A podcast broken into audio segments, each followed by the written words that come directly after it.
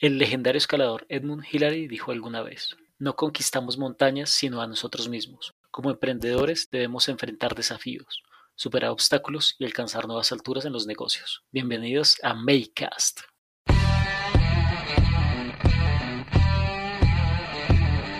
Hola Makers, este es un espacio donde hablaremos de emprendimiento e innovación desde el cero. En este podcast queremos compartir con ustedes información relevante para las pymes, entrevistas con emprendedores e invitados especiales, datos interesantes, coaching empresarial y relatos de vida. Bienvenidos.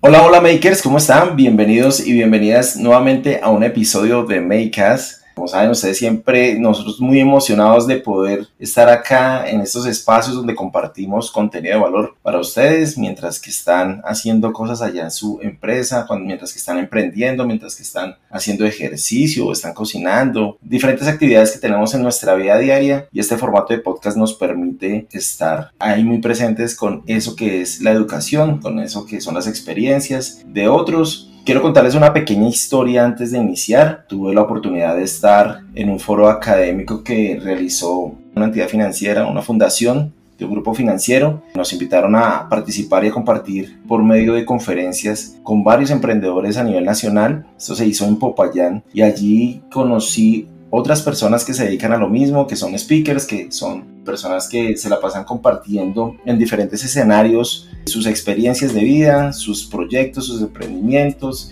Y pues claro, yo no dejé de pasar el momento y aprovechar la oportunidad de invitar a estas personas a que compartieran un ratico con nosotros y que pudieran participar en este podcast para contarles a todos ustedes, makers, cosas que nos van a aportar, cosas que nos van a dejar un mensaje Hoy tengo la grata compañía de una super invitada, ya se llama Ana María Giraldo. Y ahorita ya nos va a contar un poquitico más, pero puedo decirles que ella es deportista desde los nueve años, apasionada, súper disciplinada. Hoy en día se dedica más al tema de conferencista, sin abandonar obviamente su tema de, del deporte. Ingeniera industrial de la Universidad Nacional de Colombia, con estudios en especialización en gestión de desarrollo y cambio organizacional de la Universidad Externado. Ella misma lo dice, pero su mayor desafío son sus dos chiquitines, su familia, Simón y Rafael. Lo más grandioso de esta mujer de Ana María Giraldo es que es una de las únicas mujeres que ha subido la montaña del Everest y ha subido otras montañas. Obviamente yo no soy experto del tema, pero cuando la conocí, escuché su historia de vida y toda su experiencia y cómo le aporta a todos aquellos que la escuchan en las conferencias. Pues nada, no podía perder la oportunidad de invitarla. Ana María, ¿cómo estás? Bienvenida a este espacio. Muchísimas gracias por aceptar la invitación. Hola Alexis, muchas gracias. Gracias por la invitación. Yo feliz de hacer parte de Maycast para que compartamos historias, porque creo que de los diferentes escenarios en los que uno se mueve hay muchos aprendizajes para compartir y más con este entorno de emprendedores. Ana María Giraldo, cuando hice tu presentación y dije que las únicas mujeres que subió el pues son 8.848 metros sobre el nivel del mar. O sea, esto es algo realmente que cuando te escuché hablar allá en Popayán me causó bastante impacto ver toda esa carrera, ver todo ese esfuerzo, toda esa dedicación para llegar a cumplir ese objetivo y pues obviamente ahorita en los proyectos que estás, que es subir las siete cumbres a nivel internacional, o sea, las siete montañas más altas, creo que es la montaña más alta de cada continente, ¿cierto? Así es, Alexis, así es. Yo pienso que a mí me pasa todavía que cuando veo la fotografía en la cima del mundo me parece espectacular, pero inmediatamente la veo necesariamente me voy al detrás de, porque la gente ve las imágenes, la gente escucha que eres una de las pocas personas que en el mundo ha, estado en el punto más alto del planeta, pero están lejos siquiera de imaginarse, aunque sea la mitad de lo que uno tiene que vivir para hacer realidad un proyecto de esta envergadura, al igual que el proyecto Siete Cumbres, del cual todavía me falta escalar una montaña. Imagínate, ese día hablábamos y tú me decías algo que me quedó como ahí en la mente y era el tema de que la gente cree que en los proyectos o esos sueños, esos objetivos son inalcanzables, son como sueños y que de pronto como colombianos o que de pronto tenemos que ser algo en especial para lograr eso y tú me decías, yo soy una persona normal, soy una persona dedicada, soy una persona que se dio la vida también para que empezaras a, a entrenar y a buscar como ese camino. Quiero preguntarte como la primera pregunta acá es, ¿en qué momento arrancó esa travesía? ¿En qué momento como que empezaste a decir, oiga, si me gusta el tema de escalar?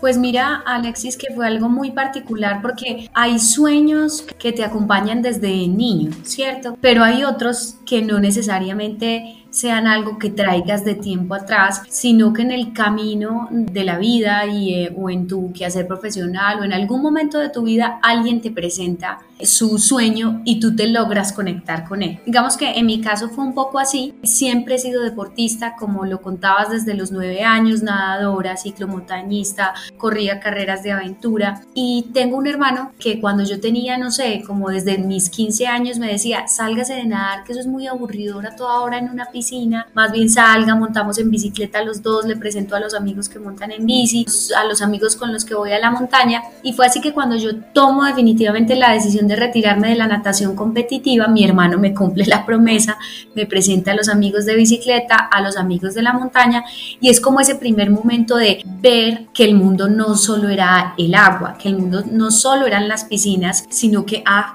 aquí hay montañas, un territorio muy distinto al que yo me he movido hay trochas entre cafetales que puedo recorrer en bicicleta y lo curioso era que llegaba llena de morados, llena de raspones, en la montaña pasaba un frío terrible, tocaba dormir en una carpa, pero a pesar de todas esas condiciones adversas, llegaba contento, llegaba feliz de aventurarme por unos escenarios que hasta ese momento eran muy desconocidos para mí. Y ya con el tiempo, y tú después de esas primeras experiencias que viví entre los 19 y 20 años, más o menos sobre los 21 años, 22 años, conozco a los primeros colombianos que subieron el Everest y estos personajes estaban montando todo el proyecto colombiano Siete Cumbres. Y ahí se abre un, como una oportunidad gigante porque ellos estaban buscando a una mujer, justo una mujer que los acompañara a una de esas expediciones propiamente a la montaña más alta de América. Entonces se da como una necesidad de un equipo que ya tenía su proyecto montado y de este otro lado de Colombia, porque ellos estaban en Bogotá, conocen a una mujer deportista que monta en bicicleta en los nevados y como que esta necesidad se encuentra con esta, con esta situación particular y allí se da una oportunidad para ambas partes. Y de esa manera se presenta para mí la primera posibilidad de irme a escalar una montaña fuera de Colombia. Entonces, si ves, es un poco loco, un poco también es muy, yo diría que es maravilloso porque como una sucesión de eventos, de tomas de decisiones propias, de situaciones que confluyen en determinado momento, suman oportunidades oportunidad, preparación, una determinación para tomar una decisión de sumarse a un sueño colectivo y se da, se empieza a dar este camino, que yo pienso que tiene muchos puntos en común con muchos de los emprendedores que nos escuchan. Imagínate que tú dices algo súper valioso y es eso, como las personas cuando nos preparamos y pasa como ese bus de la oportunidad o el tren de la oportunidad, pues podemos levantar la mano y decir, oiga, yo estoy preparado, puedo subirme y puedo apostarle a algo pues que al final la vida nos sorprende, ¿no? Como que hay veces queremos tener todo controlado, pero la misma vida como que se encarga de llevarnos, pero obviamente tenemos que tener bases y tenemos que tener una preparación importante. ¿Y cuál fue esa primera montaña, Ana María, la que la que arrancaste?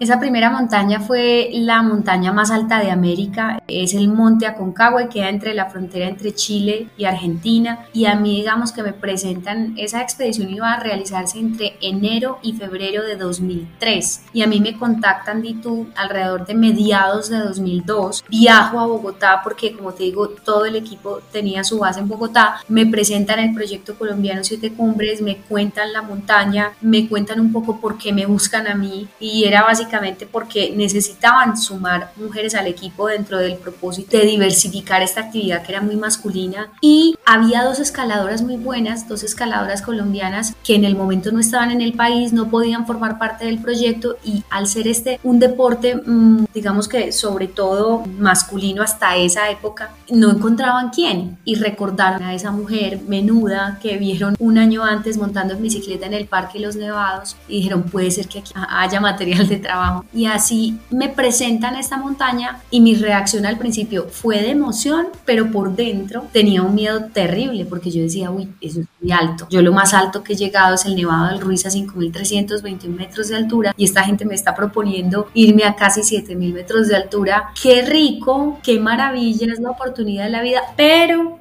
tal vez no estoy preparada, tal vez me muero, son personas que no conozco. Entonces, ante la oportunidad, llegan también todas esas otras voces que a pesar de toda la emoción y las ganas de tomar una oportunidad así, necesariamente te dicen, tal vez no resulte, tal vez fracases, tal vez sea mejor decir no, que yo creo que a todos nos pasa. Fue un momento emocionante pero difícil. Y además a la edad que tenías, donde tomar ese tipo de decisiones, pues sí, claro, hay un tema de aventura y un tema de esa valentía. ¿Qué fue eso que decidió, gatilló como decir, listo, lo voy a hacer, me voy a arriesgar? ¿Qué fue eso que tú dijiste, nada, no me voy para atrás, no, no doy reverso?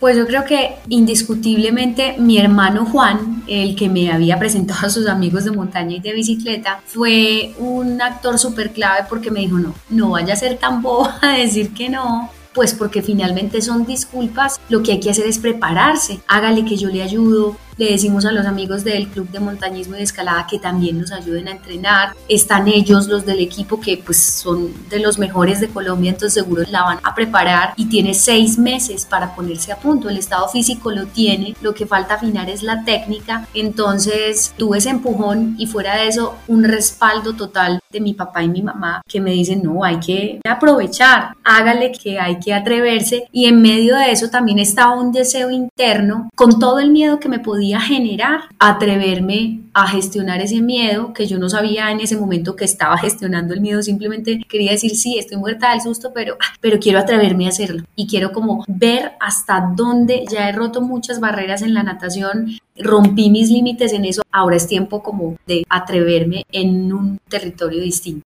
Qué chévere. Imagínate que yo recordando tu conferencia ese día, decías que ya cuando estabas subiendo, y tú me corriges si fue en esa montaña, que no sé, en algún momento llegaste como a un punto donde dijiste, no, hasta acá llego, me voy a devolver, pero había otra persona que estuvo ahí al lado como apoyándote. ¿Cómo fue esa experiencia ahí? ¿Fue en esa?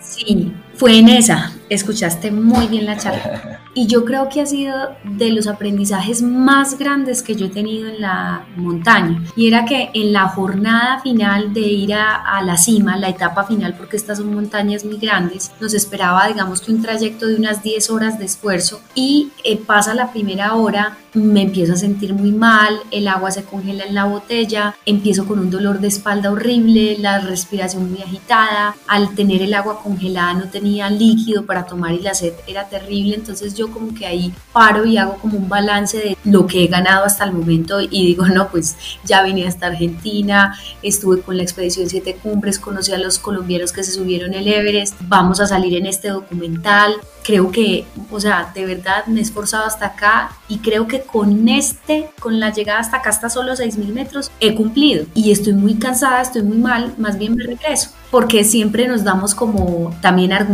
para renunciar, para no sentirnos tan mal como que uno se da argumentos, ¿cierto? Pero son argumentos que realmente no tienen piso, finalmente. Entonces, en ese momento, cuando yo ya me empiezo a regresar, mi compañero Nelson Cardona del equipo Siete Cumbres, también de Manizales, me agarra y me dice, oiga, ¿y usted para dónde va? Entonces yo le explico toda la situación, le explico que he tomado la decisión de regresarme y él me dice, no, qué pena, pero no, no, usted acá no se puede volver. Es mucho lo que hemos invertido en usted en todos estos meses de entrenamiento. Usted lo que tiene que hacer acá es tomes esta agua mía, tome de mi agua, coma de mis nueces, tomes este gel energético que vamos es para arriba. Y me regañó estando a esos 6.000 metros de altura, mi reacción inicial fue como pensar, ¿y este qué? O sea, ¿qué se cree? ¿Es mi papá? No, ¿cómo así? Y me está regañando pero finalmente tenía como esa voz de autoridad porque era la persona en quien habían delegado el liderazgo en esa etapa de la ruta para esas cinco personas que estábamos ese día intentándolo. Entonces fue como que, bueno, hay que atender a la autoridad y está bien, bueno, está bien, tocará seguir adelante con lo poco que me queda. Y fue maravilloso porque finalmente él se mantuvo ahí, los otros compañeros se mantuvieron ahí, dando una palabra de aliento, atentos a cómo iba subiendo yo. Y digamos que lo que sucedió al final fue que a cada uno de los cinco que estábamos allí, menos a Nelson, a todos nos dio la pálida o nos dio el momento de querer renunciar. Y lo que sucedió fue que cada uno de los otros estuvo ahí para no dejar de volver a nadie. Y al final de la jornada, los cinco de cinco habíamos logrado la cumbre. Entonces yo recuerdo esa felicidad tomándome esa foto en la cima y fue para mí descubrir que nada se logra en solitario. Yo en la natación me ponía las medallas, me las ponían y me montaba en el podium del primer puesto, del segundo, del tercero y me colgaba mi medalla chévere, sentía fuerte por haberlo logrado, pero lo que yo estaba viendo en la montaña era que la medalla no era solo para mí, la cumbre era de todos y estábamos allí gracias a un esfuerzo colectivo en el que uno en solitario realmente no logra nada. Qué bonita historia y qué bonita reflexión. Yo te contaba que nosotros tenemos un bootcamp de emprendimiento extremo, lo llamamos así, donde nuestra temática es subir al Everest del emprendimiento. Y se dio la casualidad de conocerte. Y lo llevamos mucho a que hay unos campamentos y todo lo que nos estás contando para un emprendedor es muy similar. Hay emprendedores que llegan hasta esos 6.000 metros y dicen, no, hasta acá llego y me empiezo a devolver y empieza de pronto a desistir y a no creer más en sus habilidades, a lo que tú dijiste, a justificarse y empezar a encontrar como otras cosas para decir, no, yo realmente hasta acá llego y ya, lo hice bien, he hecho una buena labor, me voy a devolver o voy a desistir o me pongo a hacer otra cosa. Y también siempre decimos que subir al Everest del emprendimiento pues no lo logra todo el mundo. Solamente llegan los que están preparados, los que tienen disciplina, persistencia, los que se han entrenado. Pensamos que un emprendedor debe ser muy fuerte para sostener y soportar todo eso que está ahí alrededor. Cuando te dicen, bueno, ahora vamos para el Everest, ¿cómo fue ese momento? ¿Cómo te preparaste? ¿Cómo fue esa experiencia? Bueno, pues fue un momento mm, muy bonito. Justo coincide con la finalización de mi pregrado aquí en Manizales. Yo terminé, justo me estaba grabando de ingeniería industrial cuando por esos días recibo eh, la propuesta de los líderes del equipo Siete Cumbres de ser una de las tres mujeres que intentarían subir el Everest en una expedición que se tenía planeada para el término de los dos años siguientes. Entonces, primero una emoción grandísima, era como que no me cabía la dimensión de semejante proyecto en la cabeza, como que yo lo que imaginaba era todos estos documentales en National Geographic, en Discovery Channel, eh, de estas expediciones, de algo que como que era una realidad que no la consideraba tan próxima. Entonces fue una alegría grandísima acompañada de un gran sentido de responsabilidad, porque entre más grande sea el desafío que quieres alcanzar, más responsabilidades conlleva mayor compromiso, mayor necesidad de preparación, de conocimiento. Entonces era como la alegría mezclada como con ese sustico de, uy, toca trabajar muchísimo. Y se vinieron dos años muy fuertes de entrenamiento, no solo entrenamiento físico y entrenamiento técnico, sino que es entrenamiento mental, por ejemplo. El estar muy bien desde todo lo que tiene que ver con tus pensamientos, con tus emociones, equilibrar bien tu vida, porque allá no te puedes ir como con asuntos pendientes y porque ibas a estar conviviendo con otros 11 colombianos sacando adelante un proyecto extremadamente difícil en condiciones muy complejas y la expedición no era solo allá en Nepal, la expedición comenzaba en Colombia con la gestión de recursos, con la logística de conseguir todo el equipo técnico, eran demasiadas cosas. Entonces fueron dos años de muchísimo trabajo, fueron dos años que tuvieron en la mitad de ese tiempo, no, un poco más allá de la mitad, o sea, unos ocho meses antes del Everest, una expedición preparatoria para los más jóvenes del equipo y era irse a subir un 8000, una de estas 14 montañas que superan los 8000 metros de altura para ahí y ver cómo era subir una montaña de esas dimensiones. ¿Y por qué la traigo a colación? Porque justo tú decías sobre los emprendedores que renuncian y que no siempre se logra, mejor dicho, que ese del emprendimiento está reservado para los que de verdad se la luchan, se preparan, están como en ese momento propicio y lo traigo acá porque justo la montaña de entrenamiento que hicimos no la logramos y fue un golpe grandísimo porque llegamos a pensar, no, o sea, se supone que en ocho meses vamos para el Everest y esta que es más bajita no la logramos, ni pensemos, o sea, no lo vamos a lograr, renunciemos a esta vaina y fue muy duro. Eso fue de llanto de los integrantes del equipo, fue de mucha desesperanza, porque era como, bueno, ¿y, ahora cómo hacemos para vender un proyecto sobre un fracaso? Entonces, lecciones todas, porque es verdad, no siempre logramos llegar a ese Everest o ese punto máximo que uno está buscando con su emprendimiento y toca a veces regresarse sin lograrla. Pero ¿qué es lo importante? Capitalizar esas experiencias. Un emprendedor finalmente cuando la logra hacer, no es producto simplemente pues como de, ah sí, trabajé duro, me preparé bastante o fue que me dieron esta oportunidad, es una suma de tantos y tantos elementos de conocimiento, de experiencia, de gestión de dificultad, de hacer buen equipo, de conseguirse aliados, que finalmente se da en el momento que todos esos, esos elementos están sincronizados y están bien dados para, para hacerlo. Entonces fue una experiencia difícil pero necesaria porque nos enseñó a gestionar la dificultad y a construir aprendizajes a partir de ahí. Yo recuerdo también, Ana María, que nos decías que arrancó en Bogotá y claro, tenía que haber entrenamiento físico, pero era más eh, cómo programaban y yo veía unas fotos donde ustedes diseñaban, trabajaban ahí como en, como en tableros, mirando como la estrategia, pensaría yo que era.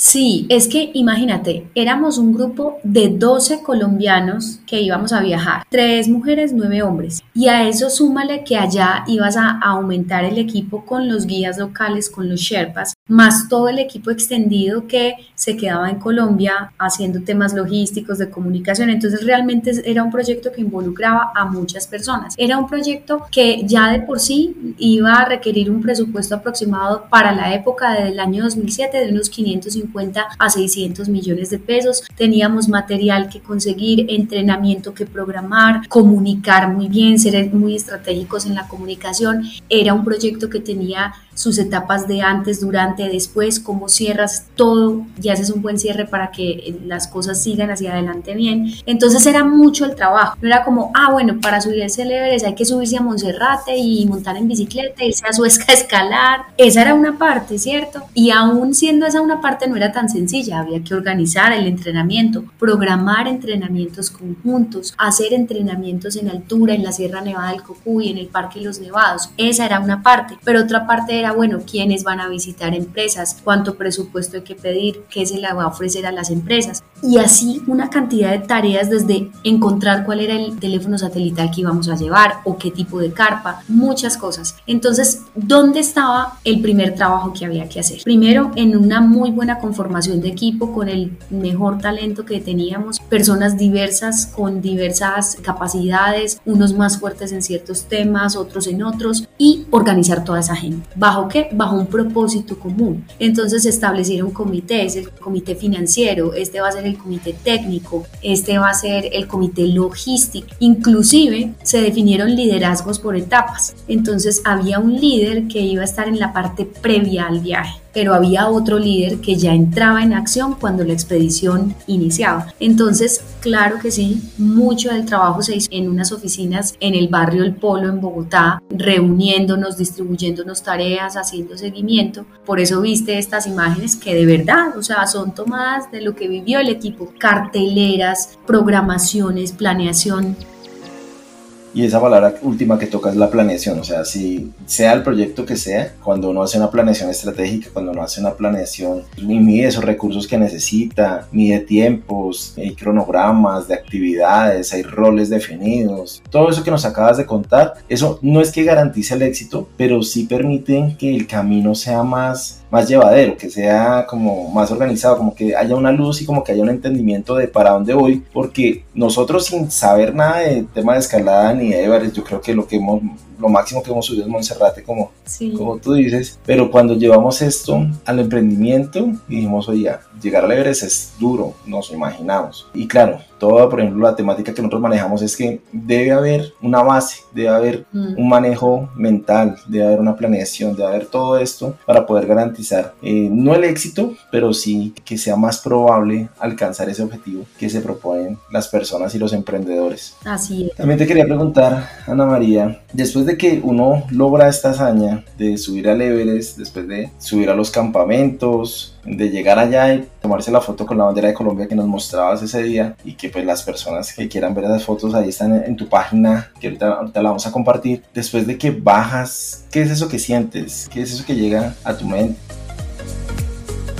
Pues Alexis, yo creo que, o sea, lo primero es una gran satisfacción. O sea, yo creo que yo, yo sentí una emoción y podía ver la emoción también en mis compañeras, en Katy, en Mónica, en Juan Pablo, en todos ellos, porque era un trabajo de meses, de años, de tomas de decisiones, de ese esfuerzo en conjunto, en equipo. Entonces, ver cómo todo ese esfuerzo, ese trabajo, esa planeación efectivamente encaminada a un mismo objetivo dio sus frutos, ¿cierto? Entonces, la satisfacción. También mucha gratitud. Con mi esposo, con Francisco, justo en estos días hablamos mucho de eso y es, a veces como que se nos pasa el hecho de alegrarnos por las cosas buenas y los pequeños objetivos, pequeños y grandes objetivos que vamos alcanzando, ¿cierto? Entonces, ese agradecernos a nosotros mismos por habernos atrevido, es cierto, y un emprendedor, ese reconocimiento que debe hacerse a sí mismo por atreverse a dar el paso, por atreverse a salirse de una zona cómoda y no solo esa gratitud por ese atrevimiento propio, sino esa gratitud al equipo, esa gratitud a todas las personas que estaban detrás en Colombia. Entonces, satisfacción, gratitud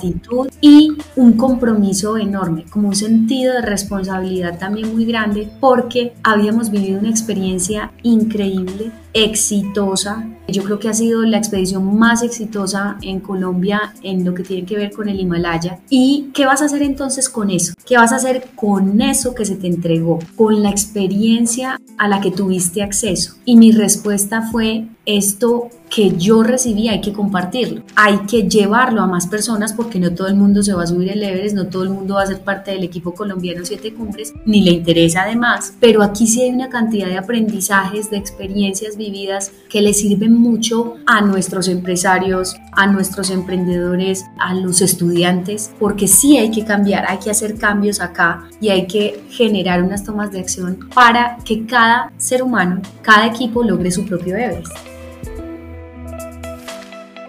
te hacía esa pregunta por eso, porque es que uno dice el Everest ya es el top, o sea, la montaña más alta de toda la Tierra. Entonces uno dice, bueno, ¿qué sigue? Ya, sí, satisfacción, pero ¿y ahora qué más? ¿Qué más hago? ¿Qué, ¿Qué proyecto queda? Claro, y en un emprendedor puede pasar eso, que llega a un punto donde dice, ya la logré, ¿y ahora qué hago? Y pues ese ahora que hago es que siempre hay más proyectos, siempre hay más cosas más grandes que hacer. Impactar vidas no es fácil. Cambiar ese mindset de las personas no es sencillo. También te escuché que tenían el, el proyecto de llegar a las siete montañas más altas, que creo que solo te falta una que la vas a hacer este año o algo así. Así es, así es, Alexis. Cuando volvimos del Everest, y a mí me encanta contar esa historia, mis papás, después de escucharme toda la historia, me preguntan, bueno, todo lo que nos contaste sobre lo que te pasó, el ascenso de la montaña es magnífico, o sea, es una cosa increíble, pero tenemos algo que preguntar. Y la pregunta que ellos me hicieron fue, ¿y ahora para dónde te vas? Como, ¿qué sigue? Y yo era eso, yo era como que no, no puedo creer que me estén preguntando eso.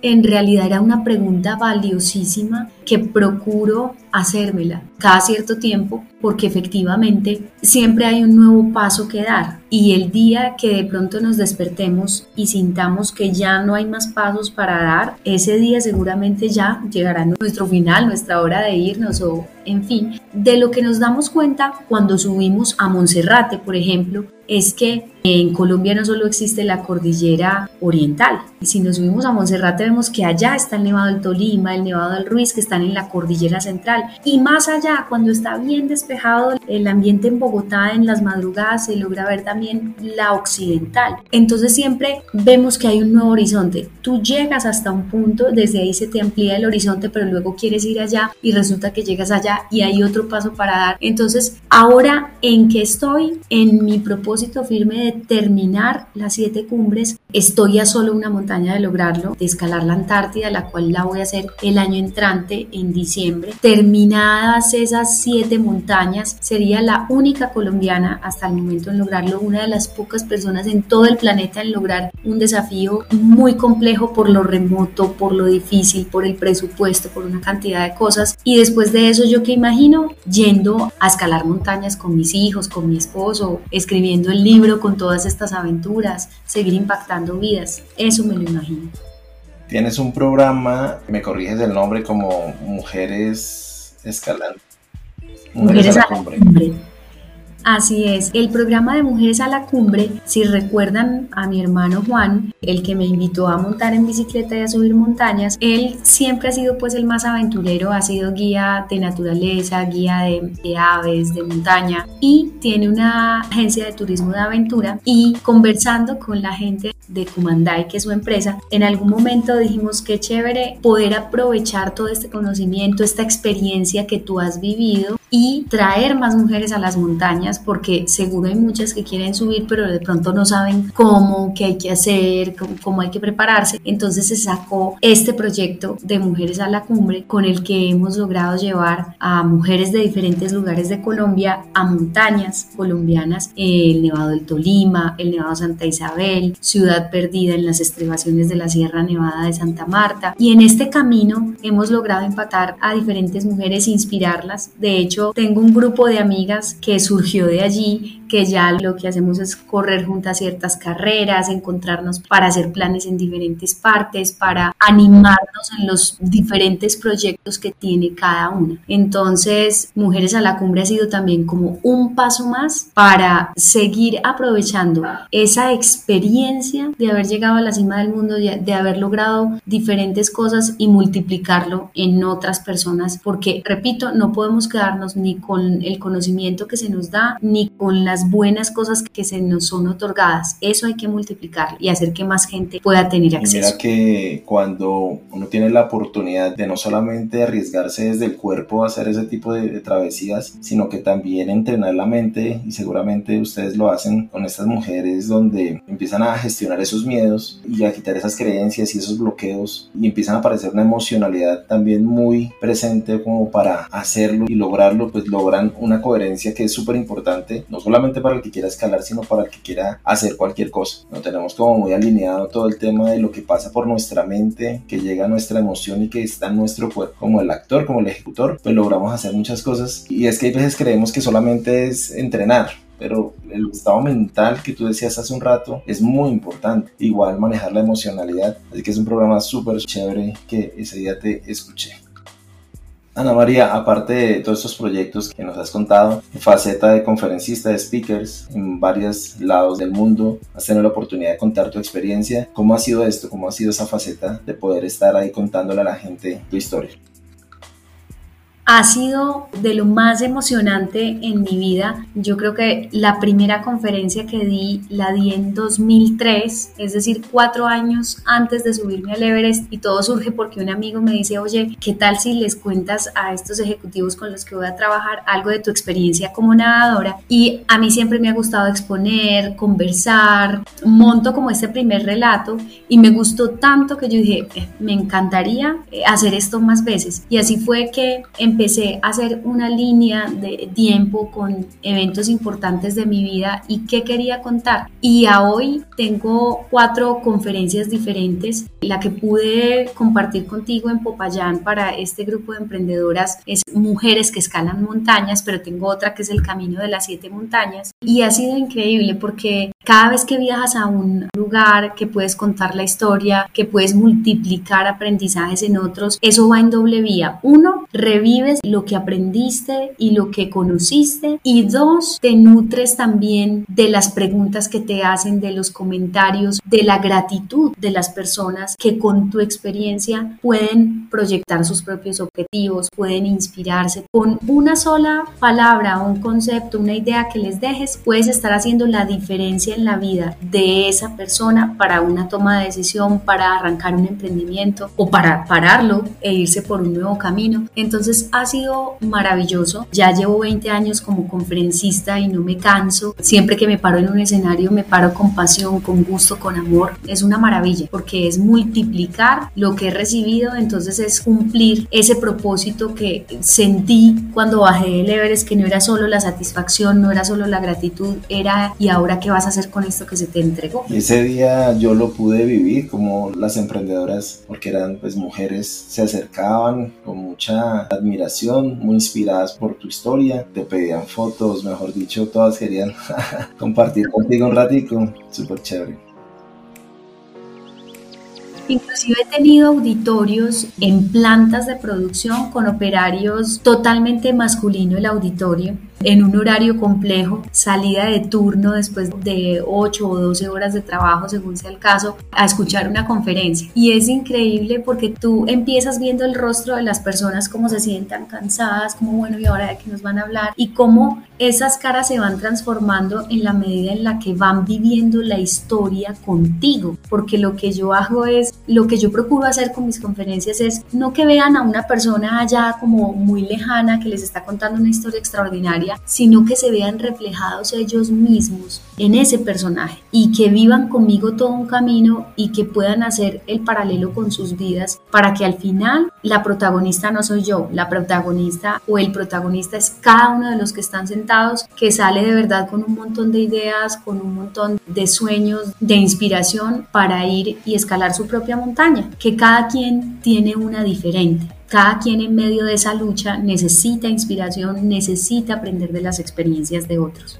Súper, Ana María. Yo lo digo y no creo acá estar hablando contigo.